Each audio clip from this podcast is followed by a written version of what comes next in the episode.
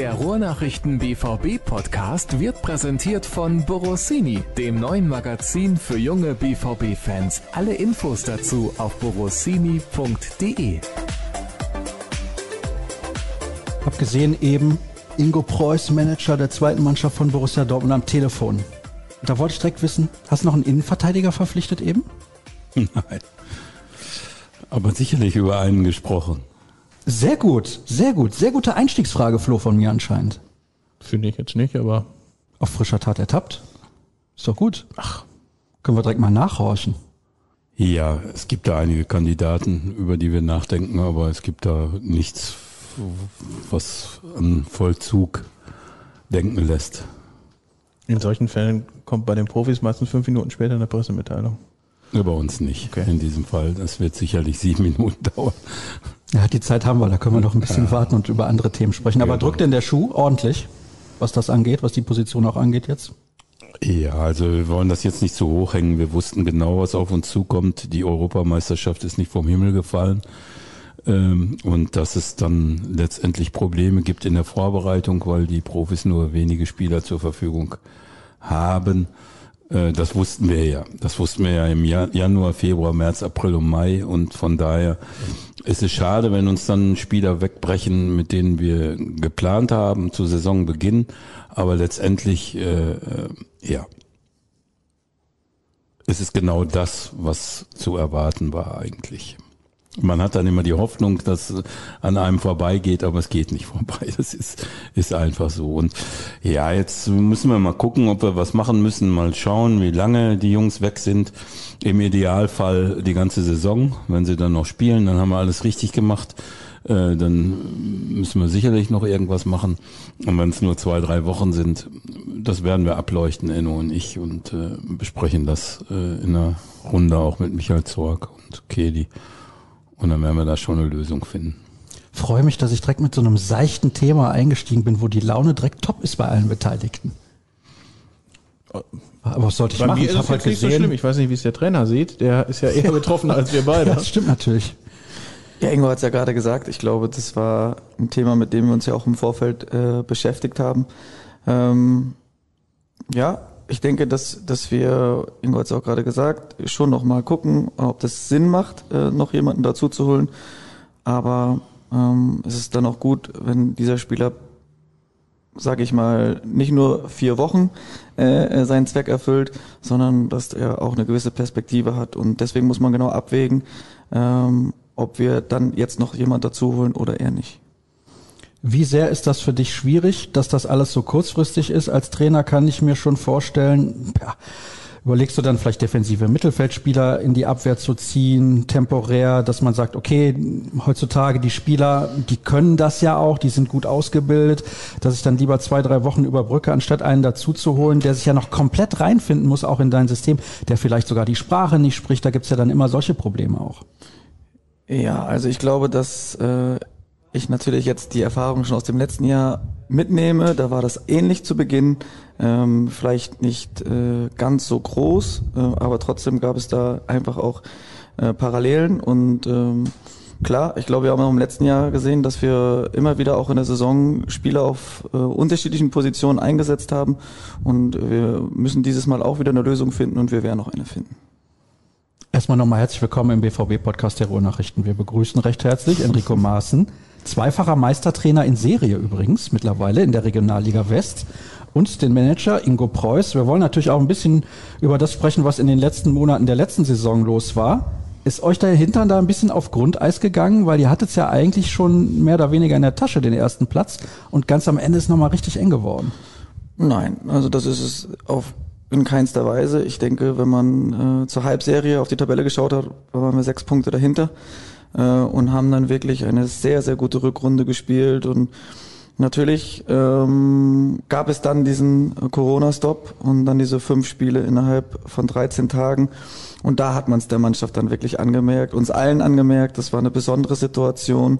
Äh, man hatte dann irgendwann auch richtig was zu verlieren, nachdem man den ersten und zweiten Matchball dann nicht genutzt hat. Und dann hat die Lockerheit ein Stück weit gefehlt. Aber in Summe haben wir das absolut verdient geschafft. Wir haben nur ein Spiel verloren. Wir haben wahnsinnig viele Tore, Tore erzielt und wir hatten wahnsinnig viele Tormöglichkeiten. äh, über die ganze Saison hinweg. Äh, wir haben einen tollen Fußball gespielt und egal was auch war, wir haben wichtige Spieler verloren über die Saison, wie Thailand, äh, Duman, der bis zur Halbserie äh, wahnsinnig gut auf der rechten Seite gespielt hat und eigentlich dann ein halbes Jahr gefehlt hat. Steffen äh, Tigg ist dann auch mehr und mehr immer wieder bei den Profis dabei gewesen. Das waren wichtige Spieler hinten raus, quasi alle Innenverteidiger weggebrochen, bis auf Niklas Dahms. Und wir haben es geschafft. Und deshalb, deshalb denke ich, äh, absolut verdient am Ende. Es gehört immer das Quäntchen Glück dazu. Das hatten wir auch in Wuppertal. Albin Taki und das ist sinnbildlich, der dann reinkam ähm, aus der U19, der noch schon ein paar Spiele gemacht hat bei uns, mit dem wahrscheinlich wichtigsten Zweikampf für uns, den er, den er gewinnt und quasi im Gegenzug schießen wir das 1-1. Ähm, ja, das sind diese Momente, wofür wir dann auch diesen Sport zu lieben. Das war aber auch ein sensationelles Spiel in Wuppertal. Also da war alles drin. Der WSV hat ein sehr, sehr gutes Spiel gemacht. Vor allem die ersten 30 Minuten war der WSV richtig stark und dann auch mit Beginn der zweiten Halbzeit gab es auch nochmal so ein paar Szenen, wo der WSV ein Tor machen kann. Das sind eigentlich die Spiele, wo man diesen Job für macht. Sie sagen gar nichts. Eigentlich ja, ich bin ja da nur Zuschauer. Freude- Ich, ich, ich, muss, ich muss sagen, äh, ich hatte mir genau solch ein Spiel nicht mehr ausgemalt äh, zu Saisonbeginn. Ich fand's es klasse. darf alles passieren. äh, nur neun Jahre vorher war unser letztes Spiel auch in Wuppertal und es war genau so, ein, so eine Nervenschlacht wie jetzt. Da ging das Spiel, glaube ich, 5 zu 3 für uns aus, äh, kurz vor Schluss mit dem Abpfiff jetzt äh, 2 zu 1. Also das muss man nicht geschenkt bekommen. Die Phase nach dem Spiel, wenn man es dann geschafft hat, die ist durch nichts zu ersetzen. Aber bis dahin, das ist schon schon ein hartes Stück gewesen. Und dann kam natürlich noch dazu, da fällt auch nicht alles ab. Dann waren noch mal drei Stunden äh, mittwochs nach dem Wuppertal-Spiel, die man da überstehen musste. Und deswegen, äh, also das möchte ich keinem schenken. So diese Gefühle da. Vom Sport her alles top. Ja, also ich wollte schon sagen, auch Zuschauer wieder im Stadion mit dabei. Also es war eigentlich zum Zugucken wirklich großartig. Du bist ja auch da gewesen, Flo. Das zweite Spiel in der Saison, also Glücksbringer. Ja, unbedingt. Übrigens war Wuppertal in der Hinserie schon kurz vor Weihnachten. War das kurz vor Weihnachten das Spiel oder kurz? Hatte Ja, ja, also war schon- da war, war das auch schon ein interessantes Spiel. Also die sind nicht so schlecht gewesen. Haben sich dann auch enorm verstärkt in der Winterpause noch. Ja. Ja, waren in der Rückrunde die drittbeste Mannschaft. ja. Das wird dann schnell mal unterschätzt, ne, weil man sieht, okay, die sind in der Tabelle ein paar Plätze dahinter, aber es ist ja auch immer die aktuelle Form entscheidend. Gibt es irgendwas zu meckern an deinem ersten Jahr bei Borussia Dortmund Enno? Ja, das weiß ich nicht. Das sollen dann auch andere beurteilen. Äh, Für mich war es ein, ein, natürlich ein erfolgreiches Jahr, ein sehr lehrreiches Jahr. Es hat viel Spaß gemacht, mit den äh, jungen, hochtalentierten Jungs zu arbeiten. Wir haben es geschafft, ähm, eine Mannschaft zu werden. Ich glaube, wir haben eine richtige Identität, wie wir Fußball spielen wollen. Das hat jeder gesehen. Ähm, Und das nicht nur in einer Spielphase, sondern eigentlich in allen. Ähm, Ja, und wir haben es geschafft und das ist das Allerwichtigste ähm, für diesen Club, die Mannschaft, und das war vorher wirklich nicht das ausgegebene Ziel, äh, nach einem großen Umbruch in, in die dritte Liga zu hieven. Was? Ingo hat doch hier letzte Saison gesessen und hat gesagt, wir werden auf jeden Fall Erster, oder habe ich das falsch in Erinnerung? Ja, ich habe das gesagt. Also wer soll ein sonst gutes Erster Gefühl auf werden? jeden Fall. Ja, ich gutes hatte, hatte ein sehr gutes Gefühl und deswegen habe ich auch gesagt, wir sind die absolute Nummer eins und dann vielleicht noch Rot-Weiß Essen als äh, als Gegner. So ungefähr habe ich das gesagt oder gar nicht. Also da könnt ihr euch jetzt was von aussuchen. Äh, Ja, einen ich Konkurrenten muss man ja befürchte nennen. fast ja eher okay. oder gar nicht, ja. Aber ich hatte Rot-Weiß Essen schon auf, äh, als Favoriten angesehen und das auch zwischendurch immer wieder deutlich gemacht.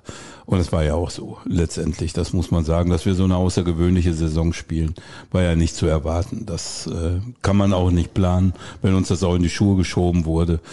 Äh, macht nichts. Aber wenn es was zu meckern gab, äh, habe ich sicherlich an unseren Jungs nichts auszusetzen, dem Funktionsteam und allen, die da mitgezogen haben, auch nicht. Aber letztendlich äh, soll Fußball immer ein sportlicher Wettbewerb sein. Und insbesondere unterstreiche ich Sport. Und das war es in diesem Jahr einfach in vielen Phasen nicht. Äh, Und da hoffe ich, dass wir jetzt in einer anderen Liga sind und dass uns viele Dinge erspart bleiben. Hast du jetzt gerade dann nochmal einen versteckten Gruß geschickt an die Hafenstraße? Nein, ich habe einfach nur gesagt, dass ich mich auf einen sportlich fairen Wettbewerb freue und äh, alles andere, was da passiert ist, das hat schon tief gesessen. Also da mache ich auch keinen Hehl raus und das ist äh, ähm, hat mit Fairness zum Teil auch nichts zu tun gehabt. Aber ich will das nicht, ich will das jetzt nicht weiter äh, ausführen. Diese Schlammschlacht haben wir nicht mitgemacht, obwohl es weh tat. Nie was zu sagen, aber wir haben es durchgehalten, Enno und ich, und wir Bis haben heute. uns auch, ja, ist ja nix. Das, was ich jetzt sage, ist ja nix. Also, wenn ich da so meine, meinen Gefühlen hätte freien Lauf lassen können in manchen, an manchen Tagen. Hättest dann du hätte, wahrscheinlich auch gerne mal. Dann hätte das schon anders. Ja, meine Frau hat das dann gehört, alles das, was ich sagen sollte. Und Laden wir die nächstes Jahr ein. ja, das wäre schon interessant. Die würde euch eine ganze Menge erzählen können. Das kann ich mir vorstellen. Ja, ja. Wie viel von dem, was du dir vorgenommen hast, was deine Arbeit angeht, konntest du denn schon umsetzen oder waren Corona und auch Spielerabstellungen dann so Hindernisse, die dir das nicht zu 100 Prozent möglich gemacht haben? Als wir vor einem Jahr zusammengesessen haben, hattest du natürlich Pläne und Ideen. Wie viel davon konntest du umsetzen? Ja, zu 100 Prozent etwas umsetzen ist immer schwierig. Ähm, aber ich glaube trotzdem, dass wir ganz viel von dem gesehen haben, was wir uns äh, erarbeitet haben in der Vorbereitung, was wir uns vorgenommen haben. Ich habe es ja gerade schon erwähnt. Ich glaube, es gilt erstmal darum, äh, oder es geht erstmal darum, aus so einer jungen Mannschaft wirklich eine Mannschaft zu formen, äh, die bereit ist, füreinander zu laufen, auch bereit ist, dem anderen etwas zu gönnen, nicht nur auf sich selbst zu gucken und dann eben eine klare Idee zu verfolgen, ähm, mit dem Ball, gegen den Ball, in den Umschaltphasen. Und ähm, optimal sollte sich jeder in diesem Jahr auch weiterentwickeln, auf ein neues Level kommen. Und ich glaube, das haben wir äh, ja zum großen, zum größten Teil auch geschafft. Hat dich das groß weitergebracht vielleicht auch, dass man eben Spieler abstellen musste, wie Steffen Tickes, der ja in deiner Formation eine ganz, ganz wichtige Rolle einnimmt, dass du dann improvisieren musstest beispielsweise? Hat dich das persönlich als Trainer noch weitergebracht, so kurzfristig auch teilweise reagieren zu müssen? Ja, also wir haben schon ähm, relativ zeitnah äh, da einfach auch nach Alternativen gesucht. Was können wir machen? Wir hatten natürlich nur einen klassischen Neuner, der diese Größe und Wucht hat wie Steffen und haben dann aber immer wieder auch Ala in der Spitze trainieren lassen beispielsweise, äh, der das also in den Trainingsformen schon viele, viele Male vorher äh, gemacht hat und deshalb konnte er, denke ich, auch die, diese Position so gut ausfüllen. Wir hatten natürlich auch das Problem, dass äh, mit Moritz Broschinski ein, ein Spieler ausgefallen ist, fast komplett ein Jahr lang, äh, der diese Rolle hätte einnehmen können, von dem wir da so viel erwartet haben. Und der ist uns natürlich auch weggebrochen. Äh, und das war dann schon insgesamt ein Problem, wenn Digi dann weg war. Ich gucke jetzt mal auf die nackte Bilanz. Wie viele Spiele wurden nochmal verloren, Flo? Ähm, ich habe ja extra nochmal nachgeguckt. Eins, glaube ich. Eins. Gegen den Eins. SV Rödinghausen war das, ne? Ist das besonders bitter gegen den Ex-Verein? Diese einzige Niederlage.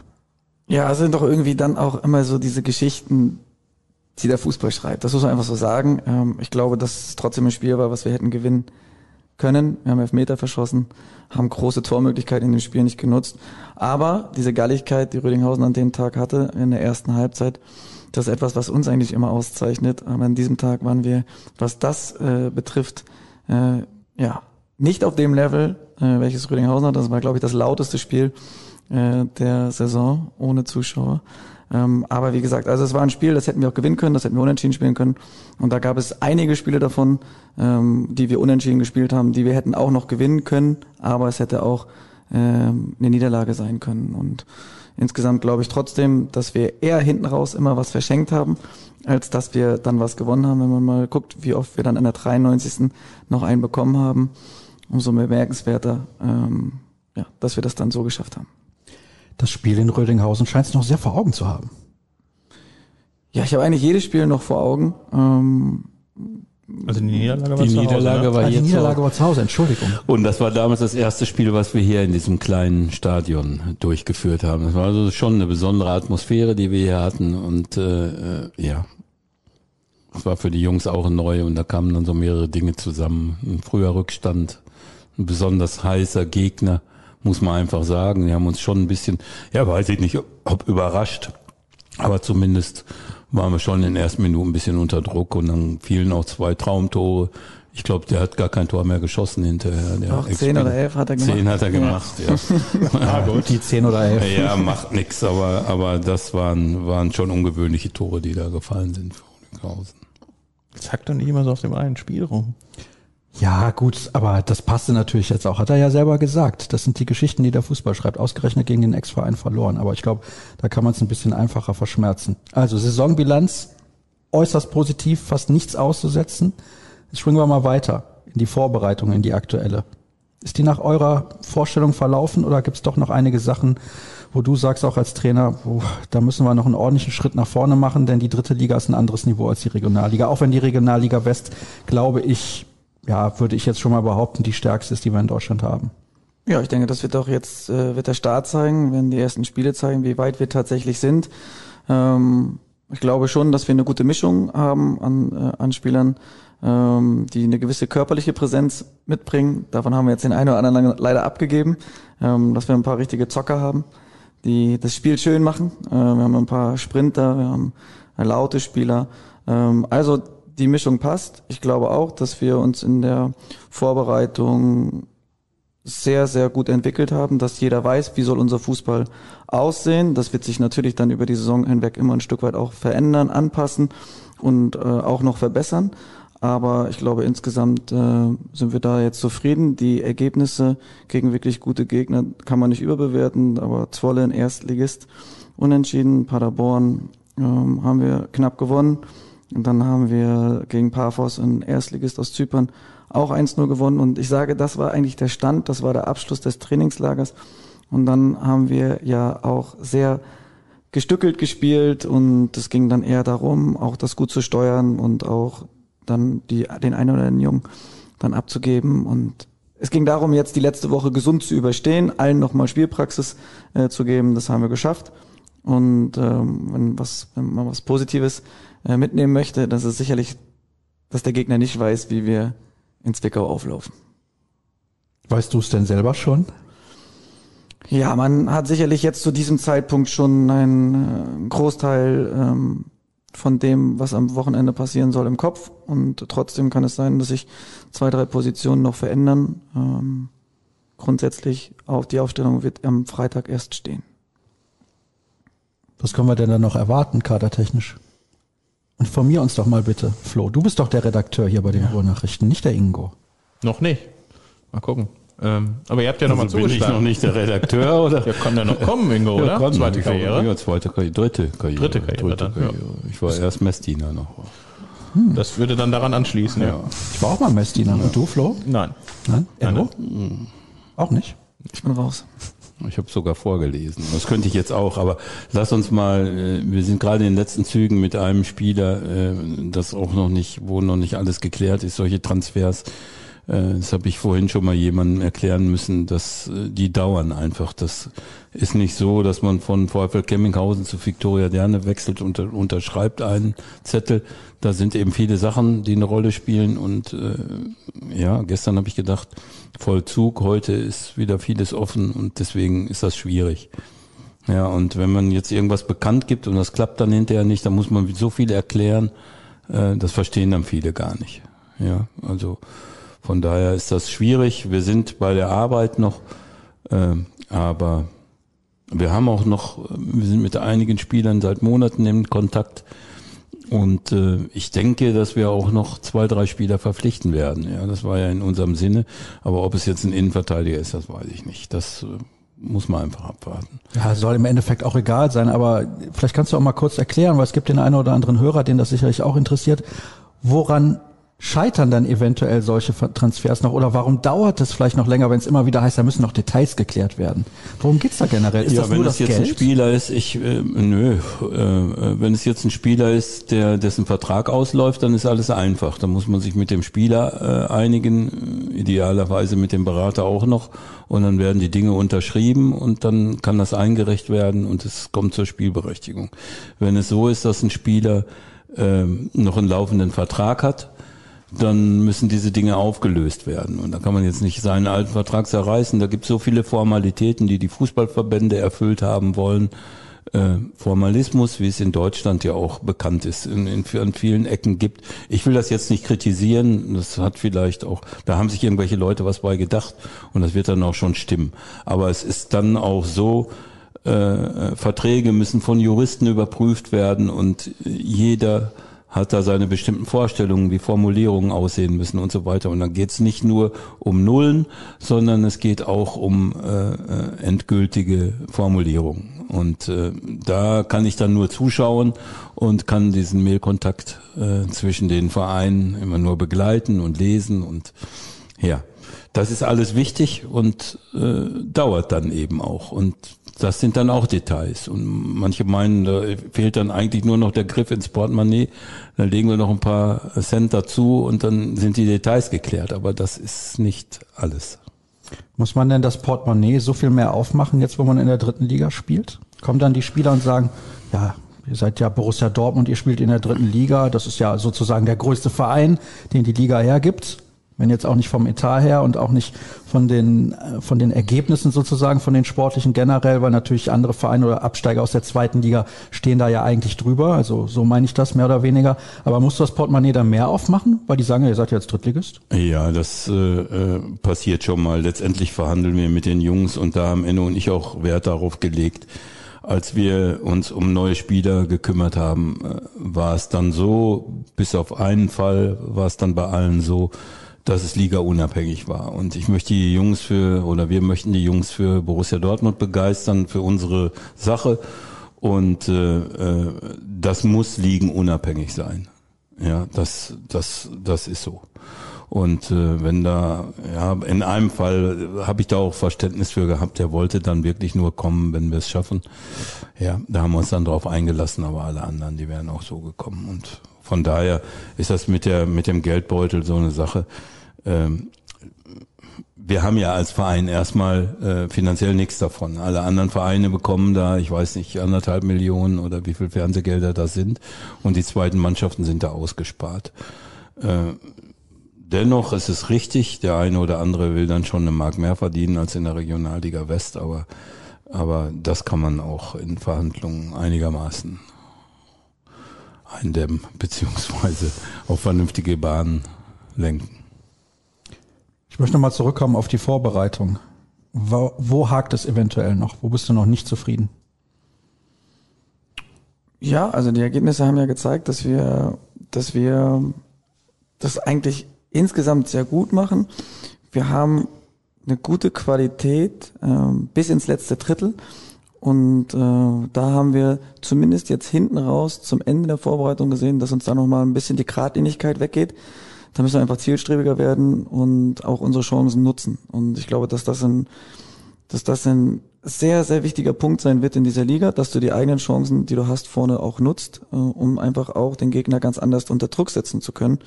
Ähm, das ist etwas, was wir im letzten Jahr auch zu Beginn der Saison sehr, sehr äh, womit, womit wir auch zu kämpfen hatten äh, und uns dann aber die Saison hinweg gut entwickelt haben. Also ist eine junge Mannschaft äh, und Trotzdem glaube ich, dass wir insgesamt noch an Qualität gewonnen haben.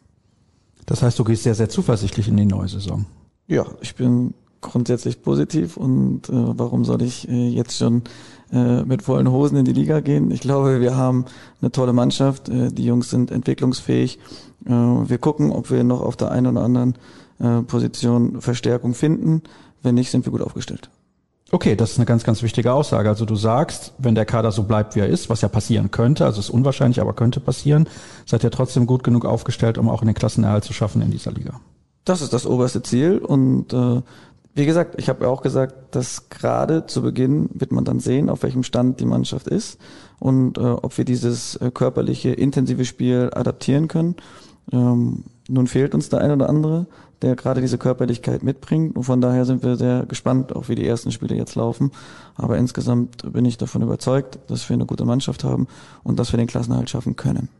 Ist denn die Physis der größte Unterschied zwischen der vierten und der dritten Liga, dass es einfach viel, viel körperlicher zugeht? Ja, ich denke, das ist ein, ein, ein, ein richtiger, richtiger Parameter und ein wichtiger Parameter, aber du hast natürlich auch qualitativ, äh, individuell ähm, natürlich noch viel mehr Qualität äh, in allen Mannschaften. Ja, und deswegen ähm, ist es für uns gut und für unsere jungen Spieler gut, jetzt nach dem erfolgreichen Jahr und ein Großteil ist dabei, den nächsten Step auf einem neuen Level gehen zu können. Also für mich ist der größte Unterschied der, dass in der dritten Liga äh, immer mehr Spieler spielen, die in der ersten und zweiten Liga Erfahrungen sammeln konnten, wogegen es dann in der Regionalliga West oft so ist, wenn da jemand verpflichtet wird von irgendeinem der größeren Vereine dort und hat dann 150 Drittligaspieler, ist das schon was Besonderes. Wenn dann einer dabei ist, der auch schon 100 Zweitligaspieler, ist das was Außergewöhnliches. Und die dritte Liga ist eigentlich überspült von ähm, Spielern, die in der ersten Liga schon waren, zweite Liga schon waren, aber da jetzt nicht mehr an dieses Spitzenniveau herankommen, aber für die dritte Liga eben noch außergewöhnlich gut sind. Ja, das wird ja, meine These wird da bestätigt dadurch, dass es aus der dritten Liga selten Spieler gibt, die für Millionenbeträge transferiert werden. Ja, das ist dann eben ein anderes Klientel, was, was dort vorliegt. Aber das Niveau insgesamt ist schon für unsere Jungs herausfordernd. Das muss man einfach sagen. Ja. Ich wüsste jetzt keinen, der aus der dritten Liga zu irgendeinem Erstligisten gegangen ist in, in, in Deutschland. So spontan fällt mir im Moment keiner ein für ganz viel Geld. Wir werden bestimmt einen finden. Ja, du hast ja jetzt die Gelegenheit dazu, mit deiner Expertise hier Ja, zu ja. glänzen. Nee, mir fällt auch keiner ein. Du hast auch ein Lexikon da, glaube ich, dabei. Fußballlexikon. Mobiles Lexikon. Mobile mobiles Lexikon. Ja, Lexikon. du aber, glaube ich, auch. Ich auch, ja. ich will jetzt aber nicht stören. Ja, also halten wir fest, der Kader ist eigentlich gut aufgestellt, aber er könnte noch ein bisschen optimiert werden. Und Enno hat das gerade mehr oder weniger bestätigt. Klassenerhalt ist das oberste Ziel. Ja, also wer da einmal schnuppert an der dritten Liga, der möchte da auch drin bleiben. Das ist doch ist doch klar. Es ist jetzt ähm, es ist jetzt so, dass ich mir nicht täglich äh, Sorgen um den Klassenerhalt mache im Moment noch. Ja, ähm, aber spannend ist das natürlich, wenn man sieht, wie viele Punkte man braucht, um die Liga zu erhalten beim zu erhalten bei vier Absteigern sind das immer so in der Regel 42, 43, 44 Punkte und das ist schon mal ein Brett. Ja, aber ich denke da jetzt wirklich, wir, wir gehen da optimistisch an die Geschichte. Natürlich, äh, äh, es ist jetzt nicht unser, unser bestes Team, was wir uns so vorgestellt haben, was jetzt in den ersten zwei, drei Wochen aufs Eis geführt wird. Aber letztendlich äh, haben wir gute Spieler und die Jungs sind auch scharf darauf zu zeigen, was sie können. Und irgendwie werden wir es dann schon, werden wir es dann schon auch überstehen. Ihr beide wisst das ja. Erklärt mir bitte, wie Bayern Münchens zweite Mannschaft einmal Erster werden kann und dann absteigt. Wie ist das möglich? Warum ist das so eklatant, dieser Unterschied innerhalb von einem Jahr? Ja, das ist ja aus der Ferne schwer zu beurteilen, was, was man aber auch sagen muss, wenn man, glaube ich, die Hinrundentabelle sieht aus dem Meisterjahr, da waren sie 14. 14. oder 15. Ich bin mir nicht ganz sicher. Und werden am Ende dann aufgrund einer wahnsinnig starken Rückrunde, wo alles dann auch zusammenkommt, Erster. Sie hatten, und das war, glaube ich, auch Parameter, einen richtigen Torjäger mit Fried, der vorne wirklich sehr, sehr viele Tore gemacht hat. Und es ist sehr wichtig, in dieser Liga einen richtigen Torjäger zu haben. Ähm, und ähm, ja, haben einfach dann auch Säulen äh, mit älteren Spielern gehabt im Zentrum, woran die Jungen dann auch wachsen können. Haben aber in dem Jahr auch mit Cousins und äh, wer nicht alles dort gespielt hat, natürlich auch eine brutale Qualität gehabt. Und trotzdem, Hinrundenstand war 14. oder 15. dann Meister, das war war Wahnsinn und trotzdem sieht man dann in der nächsten Liga, da kommen dann wieder viele neue junge äh, Spieler dazu, der Torjäger nicht dabei ähm, und den konnten sie so in dieser Form auch nicht ersetzen. Ihr habt ja einen guten Torjäger, habe ich gehört. Also das sollte für euch nicht das Problem sein. Ingo hört nicht zu. Ja, ich wollen wir jetzt über Tiki reden? Nein, wir haben Ted Tatamusch geholt und ich hoffe, dass der seine Tore schießen wird und äh, ähm, dann schauen wir mal, wie es weitergeht. Aber ich äh, will jetzt erstmal hoffen, dass Tiki sich oben durchsetzt und dass er dann zu uns kommt, wenn er Spielpraxis braucht. Das ist erstmal das, was ich mir wünsche. Äh, und dann gucken wir mal, wie es weitergeht. Also äh, ich möchte auch noch, auch noch was zu Bayern München sagen. Nach zehn Jahren ist denen also gelungen, wieder aufzusteigen in die dritte Liga, haben dann in der Regionalliga Bayern ein Gerüst gehabt, das sie mitgenommen haben in die dritte Liga. Hier und da noch eine Verstärkung und dann klappt das. Dann sind zwei Jahre rum und die meisten Spieler müssen gehen. So, dann baust du alles wieder neu auf, so wie hier auch. Äh, Wir haben ja in jedem Jahr zehn neue Spieler, die wir holen müssen, äh, und weil die in der Regel nur zwei Jahresverträge kriegen. Und dann hat Bayern München auch wieder eine neue Mannschaft. Und äh, dann waren die noch in dem Flow, Meister geworden zu sein und haben gedacht, das funktioniert alles so, es geht so weiter, haben in den ersten Monaten dann auch noch ordentlich mitgekickt und sind dann am Ende erst eingebrochen und abgestiegen. Und das ist, das geht mit U23-Mannschaften so. Also das kann uns im nächsten Jahr so treffen, das kann Freiburg so treffen. Das ist nicht planbar. Und ich habe vorhin noch gesagt in einem Gespräch, dass wenn du eine U23-Mannschaft haben willst, die garantiert, dass du nicht absteigst. Dann müssen das 19, 20, 21-jährige Jungs sein, die bei uns spielen, die es garantieren sollen. Die sind dann vom Niveau her aber auch gut genug für die erste Liga, um da in so einem 18er Kader zu sein. So gut musst du einfach sein, wenn du es locker schaffen willst. Also im Prinzip unmöglich. Ja, es ist äh, äh, es ist nicht unmöglich, es ist schwer, ja, aber das das muss man auch das muss man auch so sehen. Äh, oder man schüttet äh, Jungs mit Geld zu, damit die in der dritten Liga spielen, ob jetzt ganz egal in welchem Bundesliga-Club, dann in der zweiten Mannschaft. Aber das äh, kann es nicht sein und das darf es auch nicht sein. Aber letztendlich, um dann einen Garantieschein zu haben, äh, ist, ist es nicht unmöglich, aber ist schwer. Und Bayern München, da sind ja auch keine Dilettanten am Werk. Ja, das ist jetzt auch nicht so, dass die dass die äh, äh, wissend in den Abstieg rennen. Ja, aber das kannst du eben nicht so steuern. Das funktioniert nicht mit so jungen Leuten. Ich habe mir vorgenommen, nach einer halben Stunde ungefähr mit den Hörerfragen anzufangen. Bitte? 30 Minuten 59 Sekunden standen gerade auf der Uhr. Gerade noch geschafft. Das war meine Minute, die ich zu lange gequatscht Ja, habe. Natürlich. Über 15 Rot-Weiß meinst Essen du? habe ich aber nichts gesagt, sonst wäre es noch länger geworden. raus. Nein, das war auf jeden Fall drin. Was? Ich habe über Rot-Weiß Essen nicht Alles gesprochen. gut. Also, also nicht. Nein, nein, nein, auf gar keinen Fall. Das würde ich mal so gerne. Ich habe ja nochmal nachgehakt, ob du Grüße geschickt hast an die Nein, ich Hafenstraße. mach's nicht, mach nicht. Kein Gruß. Flo, möchtest du aktiver an der Runde teilnehmen, zum Beispiel mit dem Vorlesen der Hörerfragen? Das wäre mir eine große Ehre. Dann fang doch mal an. Ja, die erste Frage ist äh, nach Spielberechtigungslisten in der dritten Liga, ob sie da auch gibt ähm, von dem User. Ähm, das war ja letztes oder letzte Saison durchaus ein Thema, wo wir jetzt wieder dann zu Rot-Weiß Essen kommen. Nein, nein. äh, Da, also diese Spielberechtigungslisten, die gibt es und äh, wir haben es in den letzten Jahren immer so gemacht. Es dauert jetzt äh, einige Sekunden, bis ich das erklärte. Wir haben es immer so gemacht, dass sämtliche U19-Spieler und Profis, die möglicherweise Spielpraxis brauchen, auf die Liste gesetzt werden. Und dann kommt man auf eine Zahl von 55, 56 Spielern. Das ist bei allen anderen äh, U23-Mannschaften im Übrigen genauso. So, und wenn es dann Corona gibt und Corona-Regeln gibt und man erfährt, dass die Profispieler in Quarantäne müssen und auch keine Spielpraxis mehr erhalten können über unsere Mannschaft, dann stellt man die inaktiv. Das macht man einfach. Und wenn man das nicht macht, und hat dann Corona-Fälle und welche in Quarantäne, dann stehen die immer noch auf der Liste und dann zählen die als einsatzfähige Spieler, obwohl die gar nicht zur Verfügung stehen. Und deswegen ist es schlau, wenn man die dann streicht. Das ist nicht nur schlau, das ist auch den Regeln entsprechend. Äh, Das ist das Normalste der Welt. Ich kann schlechten Haaland bei uns spielen lassen, wenn er in Quarantäne ist und in der Bundesliga spielen muss. So, diese Spieler haben wir dann runtergenommen, machte für den Verein und für uns auch keinen Sinn mehr.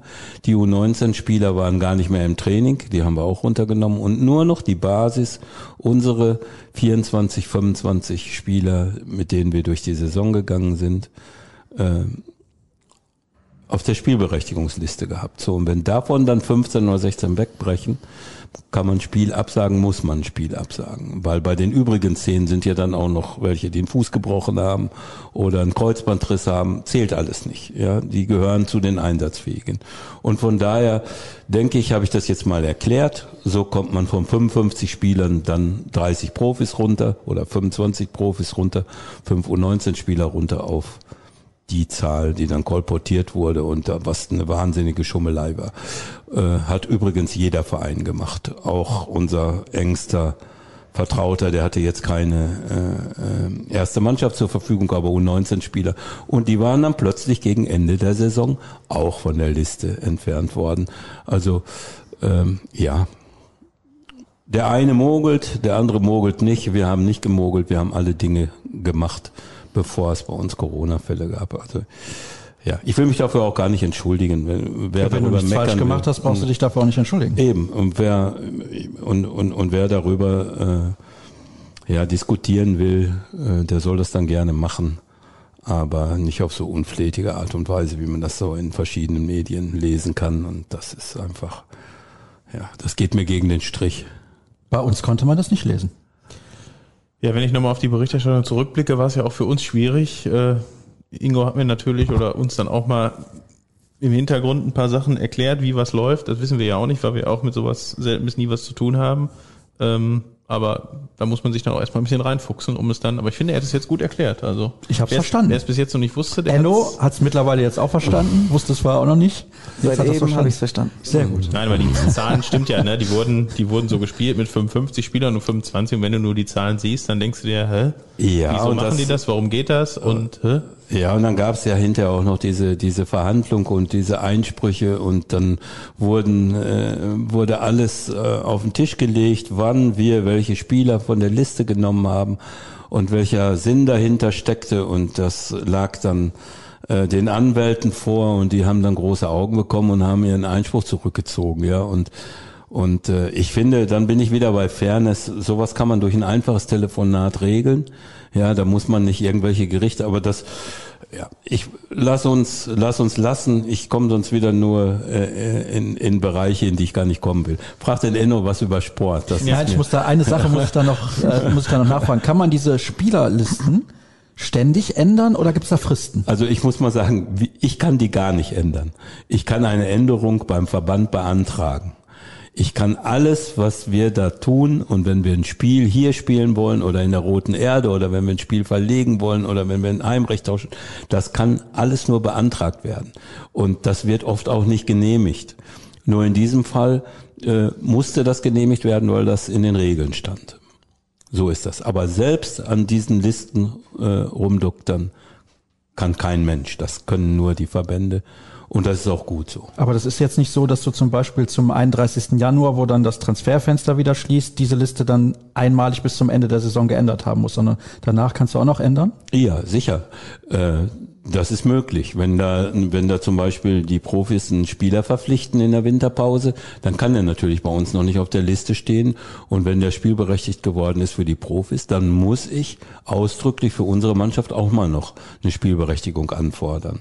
Ja, da gibt's dann eben, da sind wir wieder bei den Formalitäten. Ja, und von daher ist das möglich. Ja, okay, gut zu wissen. Dann hätten wir das endgültig geklärt. Ich kann noch ein Beispiel sagen, wenn, wenn es einen Profi gibt, der ein halbes Jahr verletzt war, dann ist der ja zunächst nicht sporttauglich, wenn, je nachdem wie schwer die Verletzung war. Und dann ist er bei den Profis nicht spielberechtigt, dann ist er für uns nicht spielberechtigt. Und irgendwann kommt er vielleicht im Februar, März, April wieder und dann kann man die Liste mit, mit dem auffüllen, zum Beispiel. Man darf nicht vergessen, dass Jaden Sancho auch mal aufgrund, äh, ich glaube, da war eher mangelnde Spielpraxis das Problem, ne? Ganz Ja, das war ganz zu Anfang, als Ja. er gekommen ist. Da hat er mal in der A-Jugend gespielt. Ähm, äh, ich kann mich an ein Spiel in Schalke erinnern. Dann hat er für uns in Uerdingen gespielt. Ja, das waren aber nur wenige Einsätze, die er hatte. Aber von der Entwicklung her natürlich schon krass. Ne? Jetzt wechselst Ja. du für 85 Millionen zu Manchester und für drei Jahren hast du noch in der Roten Erde gespielt. Ja, aber so das geht's. ist, das, da bin ich dann wieder bei meinem Liebl- Lieblingsthema. Äh, die ganz viele Spieler gehen über die U23, bevor sie was werden. Wie viel haben wir jetzt wieder bei der EM gehabt, die jetzt nicht so erfolgreich war? 15. Bei der WM waren es damals 16 Spieler, die U23 Spieler gewesen sind und später Weltmeister wurden. Also das ist, ist oft so und das wird hoffentlich auch lange so bleiben. Und das passiert auch nur, wenn man nicht auf die Idee kommt, äh, für die U23-Mannschaften eigene Ligen zu entwickeln. Das würde nämlich bedeuten, dass es Vereine gibt, die dann Woche für Woche zugucken und den Rahmen abschöpfen, ohne dass sie jemals auch nur eine Mark investiert haben. Gibt so Menschen, die sagen, äh, das wäre das Beste. Das ist nicht gut für die Jungs. Solch eine Liga. Ja. Ohne Aufstieg und Abstieg, ohne Wettkampfhärte, nur so Freundschaftsspiele. Bringt nix. Aber die Diskussion wird es weiterhin geben, glaube ich, von daher. Ja, für Leute, die das dann am Ende nicht verstehen, weil sie haben ja hinterher in ihren Teams äh, jede Menge U23 oder, oder NLZ ausgebildete Spieler. Und äh, da wird dann nur nicht mehr drüber geredet. Eine sportliche Frage an den Trainer. Ähm, Wie läuft die äh, Kooperation mit Marco Rose bezüglich jetzt Spielerabstellung? Wen nimmt er mit? Wo sagst du lieber, nö, den würde ich doch lieber bei mir behalten, weil dann kriegen wir da ein Riesenproblem? Also Interessenskonflikt. Ja, erstmal, also das, ähm, die Kommunikation untereinander ist super. Ähm, wenn der Marco dann ähm, Spieler von uns braucht, dann ruft mich entweder der René Maric an oder der Otto Addo. Ähm, oder ich gehe eben rüber ins, äh, ins Büro zu ihm. Und äh, ja, dann sprechen wir ganz klar darüber, wo er Spieler braucht, auf welchen Positionen. Und äh, das ist dann wenig verhandelbar. Äh, Frage beantwortet. ähm, denn am Ende des Tages geht es natürlich auch primär um die erste Mannschaft. Und äh, trotzdem äh, versuchen wir natürlich auch das Optimum für uns in der zweiten Mannschaft. Und da ist er auch sehr bedacht drauf. Kannst du dich denn dann so frei machen, um zu sagen, das kann ich jetzt zu 100% nachvollziehen oder musst du dann manchmal auch die Faust in der Tasche ballen und denk, ja. ja, jeder, der ehrgeizig ist und der das Maximum erreichen möchte, der möchte mit seiner besten Mannschaft spielen. Das ist doch klar. Und da kämpft man dann für sein Team und auch für den Erfolg. Ähm, und so muss auch sein. Wenn einem das egal wäre, glaube dann, ja, das dann, dann, weiß ich nicht, dann, das geht nicht als, als Cheftrainer. Äh, ich kann das nicht. Ähm, und trotzdem ist es absolut nachvollziehbar, ähm, wenn einfach nur mal kein Innenverteidiger da ist, äh, dass dann jemand benötigt wird. Und ähm, von daher ähm, ist alles klar kommuniziert und wichtig ist, dass man, dass man dann ja, gut miteinander spricht und das ähm, ist bei uns jetzt hier der Fall. Saisonziel hatten wir gerade schon, wird hier gefragt, darüber haben wir schon gesprochen. Hat das Team ein Mitspracherecht beim Saisonziel? Ja, absolut, ganz wichtig. Ähm, wir haben immer einen Tag oder einen Nachmittag dazu genutzt, auch im letzten Jahr und ähm, auch in diesem Jahr im Trainingslager, wo wir dann gemeinsam uns auch Ziele abgesteckt haben, wo wir darüber gesprochen haben, wo uns auch gewisse Werte, die wir in der, in der Saison und in der Gruppe pflegen wollen, wichtig sind. Und ähm, ja, das ist etwas, was uns auch im letzten Jahr äh, begleitet hat. Wir haben ja hier diese Armbänder, die wir alle äh, an den Spieltagen äh, tragen. Das ist etwas, was in Österreich entstanden ist und in ähnlicher Form haben wir es in diesem Jahr auch gemacht. Ja, interessant. Warum auch nicht? Kann einen ja zusammenschweißen, solche Geschichten. Teambildende Maßnahmen, macht er davon eigentlich viel im Trainingslager? Das ist ja was, was in den letzten, sag ich mal, zehn Jahren richtig groß geworden ist im Sport.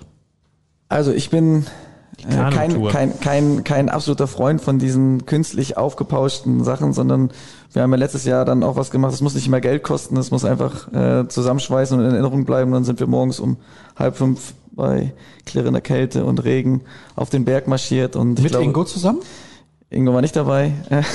Hattest du keine Zeit? Aber ich war zu an dem Tag nicht im Trainingslager. Ich hatte, hatte Aufgaben in Dortmund zu erfüllen, sonst wäre ich gerne mitgegangen. Ja, sehr ich gerne. bin eigentlich so ein Bergfloh. Bergfloh. Sieht nicht an, aber, so eine Bergziege wie bei der Tour de France. Nein, nicht Berg, ja? Moment, Bergfloh.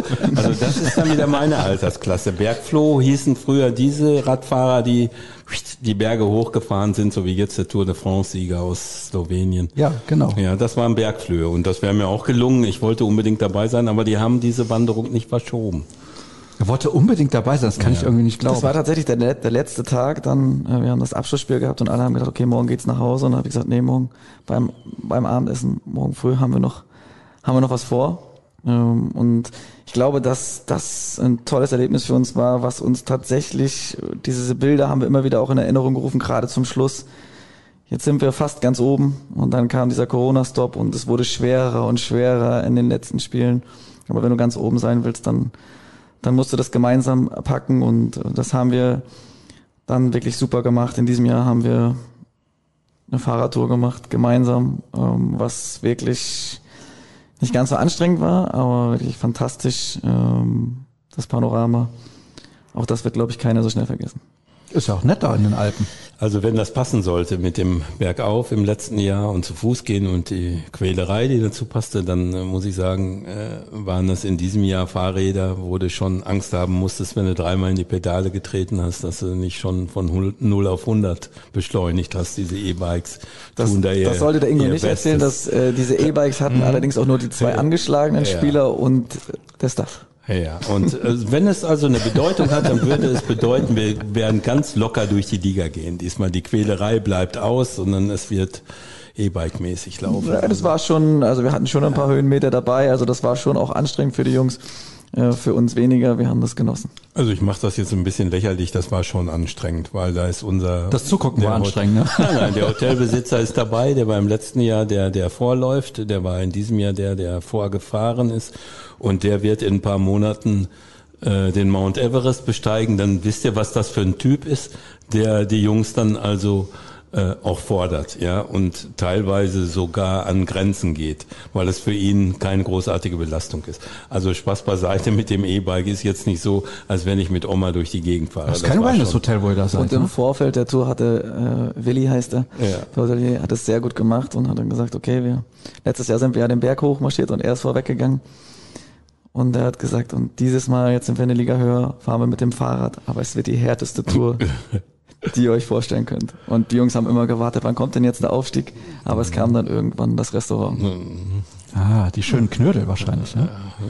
Oh, Italienisch. Italienisches Restaurant. das ist in Südtirol oder noch in Tirol, wo ihr da mal seid? Tirol, das ist Kitzbühel, Kitzbühel, Ja, Kirchberg. Kitzbühel, stimmt, Kirchberg, wir sind, ja. wir sind in, Ja. in Kirchberg, genau. Also kurz vor der italienischen in, Grenze in sozusagen. Sachsen. Ja. muss Seid ihr dann darüber gefahren, über den Brenner? Nee. Nein, nein, nein, nein.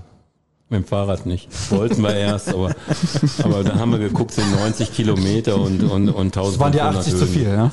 Ich hatte nicht genug Sprit im Tank. Ich wollte ja, Akku nur noch halb ich mache ja da den Besenwagen dann. Das muss ich ja, jeder muss seine Funktion haben und ich habe die jetzt. Ja, der Besenwagen, der hat ja die Karenzzeit. Ja, unbedingt. Also der sammelt alles ein. Das Ja. ist ja, ist ja bekannt. Und das habe ich jetzt gemacht. Und da wollten wir dann aber nicht da hoch. Das war Ihr sollt uns hier nicht auf den Arm nehmen. Wir sind wegen Nein, tun wir ernsthafter nicht. Auf, Dinge hier. Ich nein, man so muss aber auch Eindruck. mal ein bisschen Spaß haben. Nein, das könnte richtig. Ja, finde ich schon. Hab ich. Haben wir auch, oder? Ja, Für noch. die schlechte Laune, da ist er doch selbst verantwortlich. Ja, eben. Da in der Kurve. Mann. Nein. Hier kommt auch eine lustige Frage. Wo würde ein mögliches Derby gegen die erste Mannschaft der Blauen nächste Saison ausgetragen? Finde ich auch nicht schlecht. Ich denke im Parkstadion, wenn es die zweite Runde zum Beispiel gibt im Pokal. Das Könnte nett. es- Im Parkstadion. Fände ich tatsächlich nicht schlecht. Ja, ist doch so, ist so, ist so, ist doch mittlerweile wieder eröffnet. Ja, jetzt wollte ich euch mal was sagen. Jetzt wollt ihr mich wieder auf den Arm nehmen. Nicht in der Arena. Ich habe Parkstadion gesagt. Man weiß nicht, Ja, wie viele. Zuschauer erlaubt Ja. sind. Also von daher gebe ich zu, ich habe mich versprochen, aber ich rede mich jetzt einfach so wieder raus. Ja. Den Ground habe ich aber schon, Parkstadion würde mich nicht reizen. Das neue Parkstadion oder das alte? Nee, das Neue. Alte Kennst du natürlich. das Neue denn überhaupt? Diesen Trainingsplatz für die Jugend. Oder das Internat oder wie man es auch nennen möchte. Testspiele haben die da jetzt auch gemacht. U23 spielt da. Ja, es ist nicht schön da. Es ist eben Schalke. So. Also wenn ihr darauf hinaus wollt. Da können wir die Schlagzeile machen. Haben wir die Schlagzeile schon. Vielen Dank Es fürs ist nicht Gespräch. schön, es ist halt Schalke. aber jetzt hack ich hier auf Schalke rum und da habe ich überhaupt gar keinen Grund. Wirklich nicht. Ihr habt mir das schön in den Mund gelegt hier. Das muss ich. Enno, Also ich möchte an dieser Stelle- unterstützen. Ich möchte an dieser Stelle sagen, dass ich mich mal wohlwollend über das Trainingsgelände der Schalker geäußert habe. Das ist allerdings auch schon zwei Jahre Ja. her. Als um irgendeinen Vergleich zwischen Dortmund und Schalke geht und die Frage war, wo Schalke denn vor Dortmund liegt. Sie Aber da können nicht mehr weitermachen. gibt's so ja mittlerweile auch einen Baustopp. Das Ja, ist, ja. Oh, ist das so, Ein ja? Drama, ja. Leider. Ich war jetzt länger nicht mehr da, Gott sei Dank. Ihr müsst übrigens als Erklärung wissen, wir haben mal so viele Hörerfragen bekommen. Also jetzt während der Europameisterschaft hat es ein bisschen abgenommen, weil die Leute sagen, wir wollen über den BVB sprechen. Wir interessieren uns gar nicht für die Nationalmannschaft. Wir hatten mal so 50, 60 Hörerfragen. Kann man natürlich nicht alle vorlesen. Das sprengt ja komplett den Rahmen. Habe ich gesagt, es wird jede Hörerfrage vorgelesen, wo ein Lob für uns irgendwie drin vorkommt. Das haben die Hörer natürlich angefangen, in den letzten Monaten immer zu loben, damit die Frage auf jeden Fall vorgelesen wird. Aber erstmal klasse Podcast mit klasse Gästen. So, das vorab. Wie funktioniert eigentlich die Abgabe von U23-Spielern wie Knauf und Tigges an das erste Team? Gibt es Fälle, bei denen ein Veto eingelegt werden kann? Ich musste das jetzt vorlesen. Wir haben ja schon drüber gesprochen, aber es gab Lob in der Frage. Deswegen hatte ich keine Möglichkeit. So, deswegen ist es ja der beste Podcast der Welt. Die Leute schreiben das wirklich. Ihr könnt das gerne lesen, wenn ihr das nicht glaubt. Weil Leute wie Enrico Maaßen eingeladen werden. Nichts von Ingo Preuß in dieser Nachricht. Ich weiß nicht warum. Erinnert stark an einen Handball-Podcast, wo einfach mal der Bundestrainer eingeladen werden kann. Ja, so ist das. Nun die Frage. Wie sieht die Abstimmung zwischen U23 und Profis aus? Es wiederholt sich. Ihr merkt das. Aber auch da muss ich leider vorlesen. So, dann haben wir noch mal was zur Geschichte mit RWE und dann haben wir was, was auch sehr, sehr interessant ist, Ingo. Das wirst du vielleicht beantworten können. Die Inzidenz liegt bei 11, bei rund 60 Prozent Zuwachs pro Woche. Heute waren es ungefähr 80 Prozent. haben wir in drei Wochen den Zuschauerausschluss, bevor die Saison begonnen hat. Wie wird der BVB den Fans diese Enttäuschung vermitteln können? Wäre ehrliche Kommunikation nicht jetzt schon angebracht? Boah. Das ist keine leichte Frage, ich weiß Nein, das, aber ich- die Zahlen ich- sind relativ eindeutig. Ja, ähm, da müsste ich jetzt noch Mathematik können und um die Prozentzahlen, die ihr gerade vorgelesen habt, dann auch noch zu verarbeiten, käme ich möglicherweise dann auf gleiche Ergebnisse, kann die aber nicht beeinflussen. Ähm, es gibt Vorgaben, bei was die Inzidenzwerte angeht. Ich glaube jetzt mittlerweile auch in Kombination mit den Werten, was äh, Krankenhausbelegungen angeht. Ich weiß nicht, ob das da verrechnet wird. Ähm, und wenn die überschritten werden, dann gibt es eben wieder bestimmte Einschränkungen. Also da weiß ich nicht, da ist, da gibt es keinen unehrlichen Umgang mit dieser Geschichte, ja, weil äh, das bringt ja auch niemandem was. Wenn ich, wenn ich jetzt sage, äh, wir werden in, in drei Monaten ein volles Haus haben können, ich weiß es doch gar nicht. Also von daher äh, möchte ich den BVB, Corona und Inzidenzwerte und so weiter mit Ehrlichkeit und Unehrlichkeit gar nicht in Zusammenhang bringen, weil das auch gar nicht in der Macht des Vereins liegt. Ja, und ich glaube, dass wir alle jetzt mit der Erfahrung von 15 Monaten Pandemie das auch ungefähr so einschätzen können, dass du nicht sagen kannst, was ist in drei Wochen. Klar, also die Inzidenz wird jetzt irgendwann, oder ist schon wieder zweistellig, glaube ich. Äh, Gestern Ich komme aus Solingen. In. Solingen Inzidenz 49,7. in Unna haben wir nur vier. Ja, Also- aber das, ich, ich gucke ja auch jeden Tag nach und ich, Kai Ruben, unser Sicherheitsbeauftragter hier im Verein, hat mir gesagt, Ingo, wenn wir bis dann und dann nur den und den Inzidenzwert haben, dann können wir zumindest die Tribüne wieder voll füllen. Da fieber ich natürlich drauf hin, obwohl ich auch weiß, äh, äh, und das macht mir am meisten Sorgen, dass es ganz viele Menschen gibt, die sich nicht impfen lassen. Ja, und äh, äh, wer krank ist und wer sonst irgendwas fürchten muss, der soll das nicht machen. Aber alle anderen, äh, die nehmen den Menschen doch die Möglichkeit, am normalen, relativ normalen Leben teilzunehmen. Ja, du kannst, kann, das ist doch Wahnsinn, sowas. Wenn ich, wenn ich höre, dass wir eine Million am Tag impfen lassen können und es geht noch nicht mal die Hälfte hin. Ja, also, aber das sind die, die noch am lautesten schreien, dass sie, dass sie äh, äh, eingeschränkt werden in ihrem Leben. Das, das macht mir einfach Sorgen. Ich habe das vorhin im Radio noch gehört äh, und das nervt mich auch. Also da, da, da gibt's nichts. Ich kann das nicht verstehen.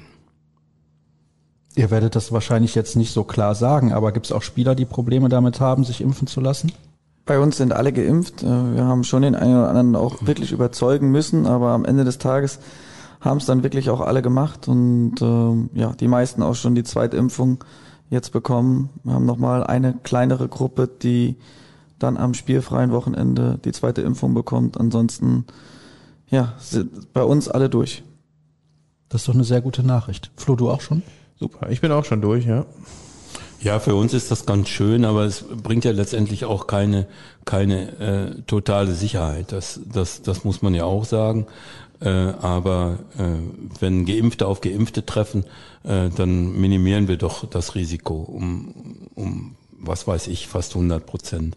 Und äh, wenn Geimpfte auf, auf nur Getestete treffen, weiß ich nicht, was das soll. Ja, also ich, ich persönlich habe mal eine klare Meinung. Ich würde Geimpfte ins Stadion lassen und äh, die anderen nicht.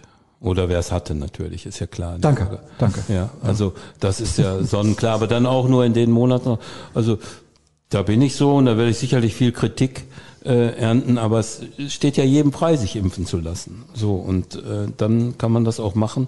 Und wenn ich da nur allein an die letzte Europameisterschaft denke, äh, wie viel Tausend von Leuten sich da infiziert haben, äh, ja, dann ist das schon bitter.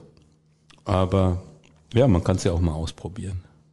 Ich hatte es, es war nicht toll, hat keinen Spaß gemacht. Glaube ich. Also von daher, Ja, wobei man da natürlich nochmal differenzieren muss, was äh, Zuschauerauslastung angeht. Wenn wir jetzt von, was weiß ich, was war Budapest, 60.000 oder was? 65.000 glaube Und ich. in der Ich wünsche Roten mir auch, dass das Stadion wieder voll ist in Dortmund, da 80.000 Leute und alles. äh, Da, wer wünscht sich das denn nicht? Das ist doch. Äh, ist, äh, aber äh, es sind schwere Zeiten jetzt und dass wir da nicht dran vorbeikommen an diesen Werten, das war doch klar, als es in England und Holland und überall in Spanien wieder hochging. wir müssen doch nicht glauben, dass wir dran vorbeikommen, nur weil wir aus Deutschland sind. Aber letztendlich sind es nicht die Politiker, sondern sind es wir ganz alleine, wir Menschen, die sich da mehr am Riemen reißen könnten. Rote Erde übrigens, da werdet ihr alle Spiele spielen, egal ob Zuschauer zugelassen werden oder nicht? Das ist erstmal Vorgabe. Unser Ausweichstadion ist der Signal Iduna Park. Okay, also ausgeschlossen, dass er hier in Brakel irgendwelche Drittligaspiele absolviert, egal ob Zuschauer oder nicht. Das denke ich, ja. Okay. Aber da bin ich, da, da war diese Antwort hätte ganz klar Kai Ruben abgeben können, aber ich bin ziemlich sicher, dass ich richtig liege jetzt mit meiner Antwort. Gehe ich von aus. Da habe ich noch So, eine und Frage. jetzt ich habe auch noch eine Frage. Jetzt frag den Enno. Ich bin hier nur am Quatschen hier. Das ist. Äh, Na, dann mach du jetzt erst, damit's wieder fair der- aufgeteilt Genau. ist. Also ich ist ja schon fast wie bei Kohl und Schröder. Schröder hat immer geredet und Kohl hat gewonnen. Okay. Enno, herzlichen Glückwunsch. Ja, danke. Dass erfahrene Spieler insbesondere für U23-Teams eine wichtige Rolle einnehmen, ist klar. Inwieweit bzw. in welchen Teilbereichen auch abseits des Platzes füllen Spieler wie Niklas Dahms, Marco Hober und Franz Pfanne diese Führungsrolle aus? Ja, die Jungs machen es sehr gut, deswegen sind sie auch bei uns und wir haben mit Franz den Vertrag verlängert. Wir haben mit Hobi, der schon auch vor meiner Zeit lange hier war, jetzt auch nochmal den Vertrag verlängert und ich denke auch, dass es bei Nick so sein wird, dass wir versuchen werden, ihn noch länger an uns zu binden. Ähm, ich glaube einfach, dass sie keiner von denen wirklich richtige Lautsprecher sind, also wie man jetzt sich den Führungsspieler auf dem Platz vorstellt, der dann da äh, wild gestikuliert und rumschreit. Ich glaube, Franz ist einfach mit seiner Art und Weise, wie er Fußball spielt, wie er sie mitreißt auf dem Platz. Ähm, äh, Niklas ist jemand, der sehr ruhig und besonnen ist, äh, neben dem Platz, auf dem Platz. Das ist gerade für junge Innenverteidiger, glaube ich, eine sehr wichtige Komponente. Äh, und Hobi hat einfach gerade im zwischenmenschlichen Bereich große Fähigkeiten und deswegen äh, nicht nur der fußballische Wert, weil alle drei sind sicherlich in ihrer Art, wie sie Fußball spielen, besonders für uns. Äh, sie haben auch ihren, ihren sozialen Wert in der Gruppe. Dann hätten wir das auch geklärt. Gab eine sportliche Frage, jetzt ist Flo dran mit seiner Nachfrage in Richtung Ingo. Zur Roten Erde hatte ich noch eine Frage. Ähm, musstet ihr da irgendwie was aktualisieren? Äh, Stichwort dritte Liga oder investieren? Ja, äh, ganz sicher, was, weil die Spiele ja alle live übertragen werden im Fernsehen. Und von daher musste da einiges getan werden. Äh, In diese Arbeiten bin ich aber nicht involviert. Auch das macht dann Aber sehen wir dann in zwei Wochen. Ja, ja, ja. Wir haben dann auch nicht mehr unsere Stammplätze wie äh, in den letzten Jahren immer da oben unter der Sprecherkabine. Das müsste dann für die Filmteams geräumt werden. Und mal gucken. Äh, Oh, bin ich gespannt. ich auch. Ist aber alles einfacher für Leute, die zugucken wollen, alles bei Magenta TV. Magenta Sport, Entschuldigung. Wer nicht ins Stadion kommen möchte, ja. Unbezahlte Also, Werbung, muss ich markieren an der Ich Stelle. weiß jetzt nicht, in welcher Weise unsere Übertragungen noch weiterlaufen und parallel weiterlaufen, weil wir haben ja in, in, in diesem Jahr mit unserem äh, mit unseren Kameraleuten und Filmern da große Erfolge gehabt, da muss ich sagen. Ja. Ein Spiel war, da waren sogar 300.000 Leute, die das dann im, insgesamt sich angeschaut haben. Also zumindest Zusammenfassung oder so. Und das war schon viel. Oder in Wuppertal war es auch sechsstellig. Das war außergewöhnlich. Ich weiß nicht, inwieweit das noch weitergeht. Ich glaube, die höchste Zahl war trotzdem das Spiel. In gegen- gegen Schalke. In, in Schalke, Ja, ja, ja, im, im Parkstadion. Deswegen habe ich da so herrliche Erinnerungen dran. Es ging 5-1 aus, ne, nach, nach Rückstand. Mhm. Ich habe da gerade noch so gedreht, das Spiel. Ja, so gerade gedreht. knapp, ja. So, jetzt lachen wir gerade noch einen Satz auf der Zunge, den lasse ich jetzt aber weg. Den lasse ich weg. Ich hake jetzt nicht nach, aber sag mir doch, wie viele Zuschauer dürfen jetzt beim ersten Heimspiel gegen Waldhof Mannheim denn überhaupt ins Stadion Rote Erde? Voraussichtlich. Voraussichtlich. Hoffen wir. Also bei unserer letzten Sitzung in Frankfurt war es so, dass 50 Prozent äh, von 50 Prozent die Rede war, aber immer in Abhängigkeit von den jeweiligen Behörden der einzelnen Städte. Und da kenne ich jetzt den aktuellen Stand nicht. Das ist äh, auch wieder eine Sache vom Kai. Da muss ich Also 10.000 ist, glaube ich, Kapazität, ne? 10.000, genau. Lass uns, wenn wir 3.000, 4.000 Leute da rein bekämen, wäre ich schon sehr zufrieden im Spiel gegen, gegen Mannheim. Wäre eine geile Geschichte. Auf jeden Fall. Ist clever von Türk Gützü, dass die einfach im Olympiastadion spielen. Können die mal mit 30.000, wobei ich glaube sie- wenn sie 25.000 denn ist das kommen, Limit, ja. aber trotzdem. Ja, ich habe auch Ich leichte glaube nicht, Zweifel. dass die so viel Fans Nein. haben. Nein, Aber den Ground habe ich noch nicht. Ich Aber muss auch sagen, es ist mal wieder interessant, auf einmal das Olympiastadion im Fernsehen zu sehen. Ne? Ja, Wo die das erste Mal da Und gespielt Ich bin noch nie drin ich, gewesen, wow. von daher freue ich mich sehr auf dieses Spiel. Ja. du warst noch nie im Olympiastadion? Nein, also ich war schon in sehr, sehr vielen Stadien, aber im Olympiastadion in München tatsächlich noch nicht.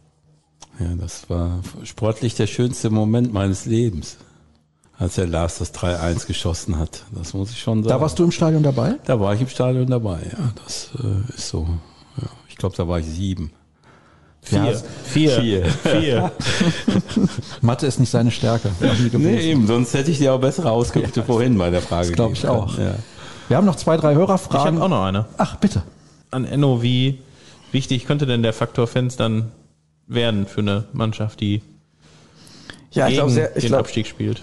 Ich glaube, sehr wichtig. Man hat ja auch gemerkt, dann die Spiele zum Schluss, die wir dann vor ein paar Zuschauern machen konnten, das und die durften, mussten sich auch noch sehr verhalten, äh, dann auf der Tribüne benehmen, ähm, dass das schon auch was mit der Mannschaft gemacht hat. Ich glaube, es wäre für uns alle schön, wir wünschen uns alle, ähm, wenn man Fußballer ist, dann möchte man auch ein volles Stadion, aber es muss möglich sein. Ja, und du kennst das ja noch gar nicht, ne? Hast mir ja Das, ist, Anfang das der ist Vorbereitung etwas, was ich, was ich natürlich so in keinster Weise bisher hier hatte, aber gut, die anderen Jungs auch nicht. Bin ich nicht allein. Äh, oder die meisten Jungs nicht, die hier sind. Ein paar Hörerfragen haben wir, wie gesagt, noch. Ich dachte, Bitte. du wolltest noch mal. Ja, okay. Oh, das ist gar keine Frage. Hier steht, wollte nur sagen, dass ich mir keinen besseren Trainer für unsere U23 vorstellen kann. Vielen Dank. Und nochmal eine Frage an Enno. Aktuell scheinen unterschiedliche Systeme bei Profis und U23 geplant zu sein. Inwiefern werden solche Entscheidungen mit dem Trainerteam der Profis abgesprochen? Ja, also wir arbeiten da schon autark ähm, und trotzdem unterhalten wir uns natürlich grundsätzlich, wie wollen wir Fußball spielen. Und das ist schon nicht schlecht, wenn sich das in gewissen Ansätzen auch ähnelt. Und trotzdem, glaube ich, ist das, das das Wichtigste, dass man flexibel bleibt. Man kann nicht, ähm, auch nicht in der dritten Liga, im Optimalfall auch nicht in der Regionalliga, wenn du es nach ganz oben schaffen willst, immer das Gleiche machen, sondern du musst immer gewisse Anpassungen vornehmen, aber du musst deine Art, Fußball zu spielen, nicht komplett verändern. Und dann reden wir nicht äh, immer davon, dass wir Dreierkette oder Viererkette spielen. Ähm, ich glaube, wir arbeiten sehr, sehr viel mit Prinzipien, wo das sehr ineinander übergeht. Ist ja heutzutage sowieso so, dass die Systeme eigentlich fließend ineinander übergehen. Kommt auch darauf an, ob du Ballbesitz hast oder nicht. Also man muss flexibel sein, wenn man heute erfolgreich Fußball spielen will. Absolut. Und für uns ist doch das Wichtigste, dass die Jungs, die dann oben anklopfen und mitmachen müssen, die Aufgaben, die ihnen gestellt werden, erfüllen können. Und äh, dabei sind dann Spielsysteme, wie ich finde, grundsätzlich nicht das Problem. Letzte Hörerfrage, Flo. Geht an dich, bitte. Also nicht an dich, sondern wird von dir Ich lese gestellt. jetzt vor, ne? Toll, dass nun auch mal Fußballfachleute im besten Podcast der Welt zu hören sind. Das Lob gilt euch beiden, glaube ich, und uns eher weniger. Meine Frage, die U23 des BVB spielte letzte Saison sehr oft mit einer Dreier-Abwehrkette. Was sind die Vor- und Nachteile dieses Systems und wird die Viererkette in den kommenden Jahren abgelöst werden? Oh. Nein, das ähm, Vor- und Nachteile. Ich glaube, du musst erstmal gucken, was gibt dein eigener Kader her. Hast du klassische Außenverteidiger? Äh, Wir haben zum Beispiel schon, ich hatte im Kopf, dass wir ein 4-3-3, 4-2-3-1 spielen, hatte allerdings aus der Vergangenheit ähm, immer wieder auch im 3-5-2 und 3-4-3 gespielt und ähm, es war dann eben so, dass wir sehr, sehr viele gute Offensivspieler hatten und sehr gute Außenspieler.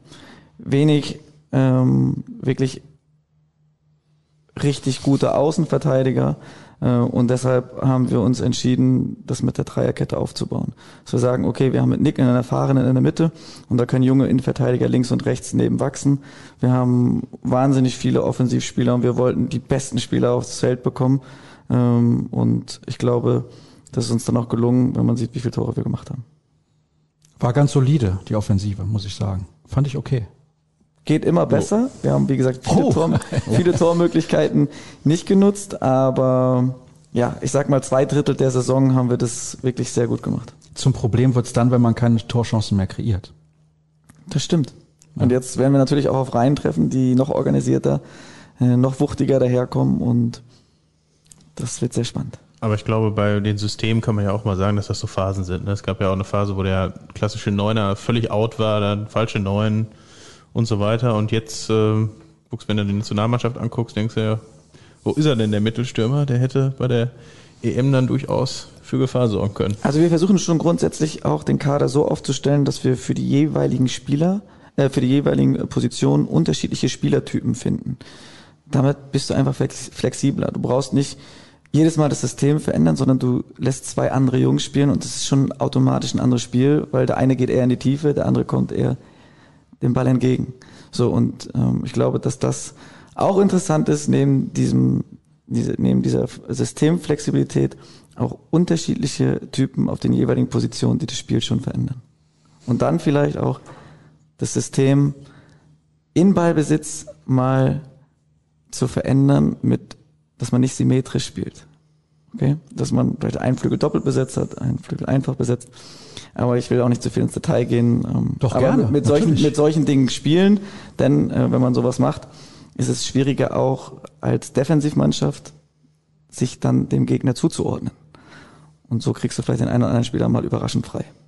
Also Flexibilität ist Trumpf. Ist der perfekte Spieler eigentlich der Flügelspieler, der auf beiden Seiten spielen kann? Ja, also ich hab's gerne. das dachte ich mir. Wenn er dann noch klassischer Neuner und Zehner ist, ist es umso besser. Super. Ja. Also. Einer, der alles kann. Das wäre ja am besten.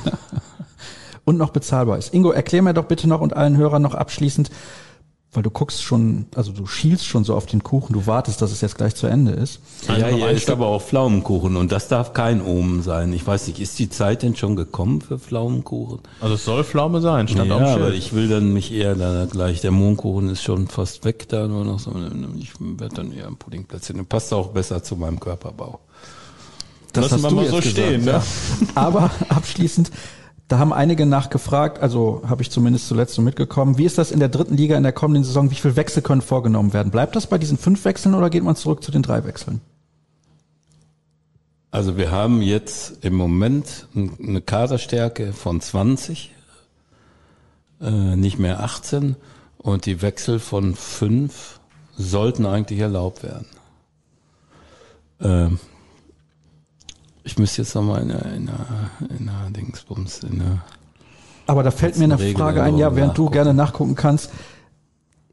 Ändert das was für dich als Trainer? Ja, wenn der Kader dann groß und üppig besetzt ist, schon. Weil du kannst ja die Hälfte der Mannschaft auswechseln im Spiel. Ist eigentlich super. Das ist nicht schlecht, aber äh, bei mir ist es jetzt in dem Fall gerade nicht so. Gefällt dir das eigentlich oder sagst du generell, finde ich das mit den drei Auswechslungen eigentlich besser? Weil 50 Prozent der Mannschaft auswechseln zu können, das ist schon ordentlich. Ja, also du, du kannst schon dazu, dafür sorgen, glaube ich, du hast eine andere auch Kaderzufriedenheit, wenn natürlich mehr Spieler auch zum Einsatz kommen. Aber natürlich sind es auch bei Auswärtsfahrten, es sind auch höhere Kosten für den Verein. Du hast wieder zwei Spieler mehr dabei und du hast auch ein paar Spieler, die trotzdem nicht eingewechselt werden, dann äh, an den jeweiligen Spieltagen. Trotzdem, glaube ich, um Spielzeit zu verteilen und wenn du ein starken Kader hast, einen breiten Kader hast, dann kann es ein Vorteil sein. Wir gehen sehr bei positiv Profis, wie, wie hat die Saison, DFL entschieden letzte Woche? Bleibt bei 20,5 geblieben. Ja, bei uns war das größte Problem, dass die Mannschaften der dritten Liga U23 Spieler äh, aufbieten müssen in ihrem Kader und dann fällt es natürlich leichter, vier Stück davon äh, in die Aufstellung zu schreiben, wenn man 20 da stehen hat. Mhm. Ja, und das ist natürlich dann mit überwältigender Mehrheit befürwortet worden, das zu machen, ohne äh, die U23 dann auch auf fünf aufzustocken zum Beispiel. Aber äh, so ist das eben. Ähm, grundsätzlich äh, bin ich jetzt nicht der Befürworter. In Corona-Zeiten meinetwegen, weil die Belastungen andere sind. Aber dann sollte man, wie ich finde, wieder zu dem normalen System mit drei Auswechslungen.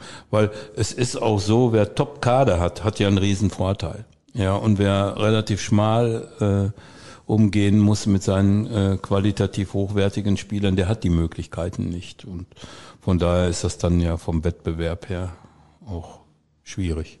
Ohne dass ich jetzt hier äh, Sozialapostel sein möchte, aber ich. Das war nichts gegen Rot-Weiß Essen. Nein, nee, überhaupt nein, nicht. Also, die hätten da riesen Vorteile durch. Aber ich glaube, es würde mit Rot-Weiß Essen nicht machbar sein. Die würden da Einsprüche erheben.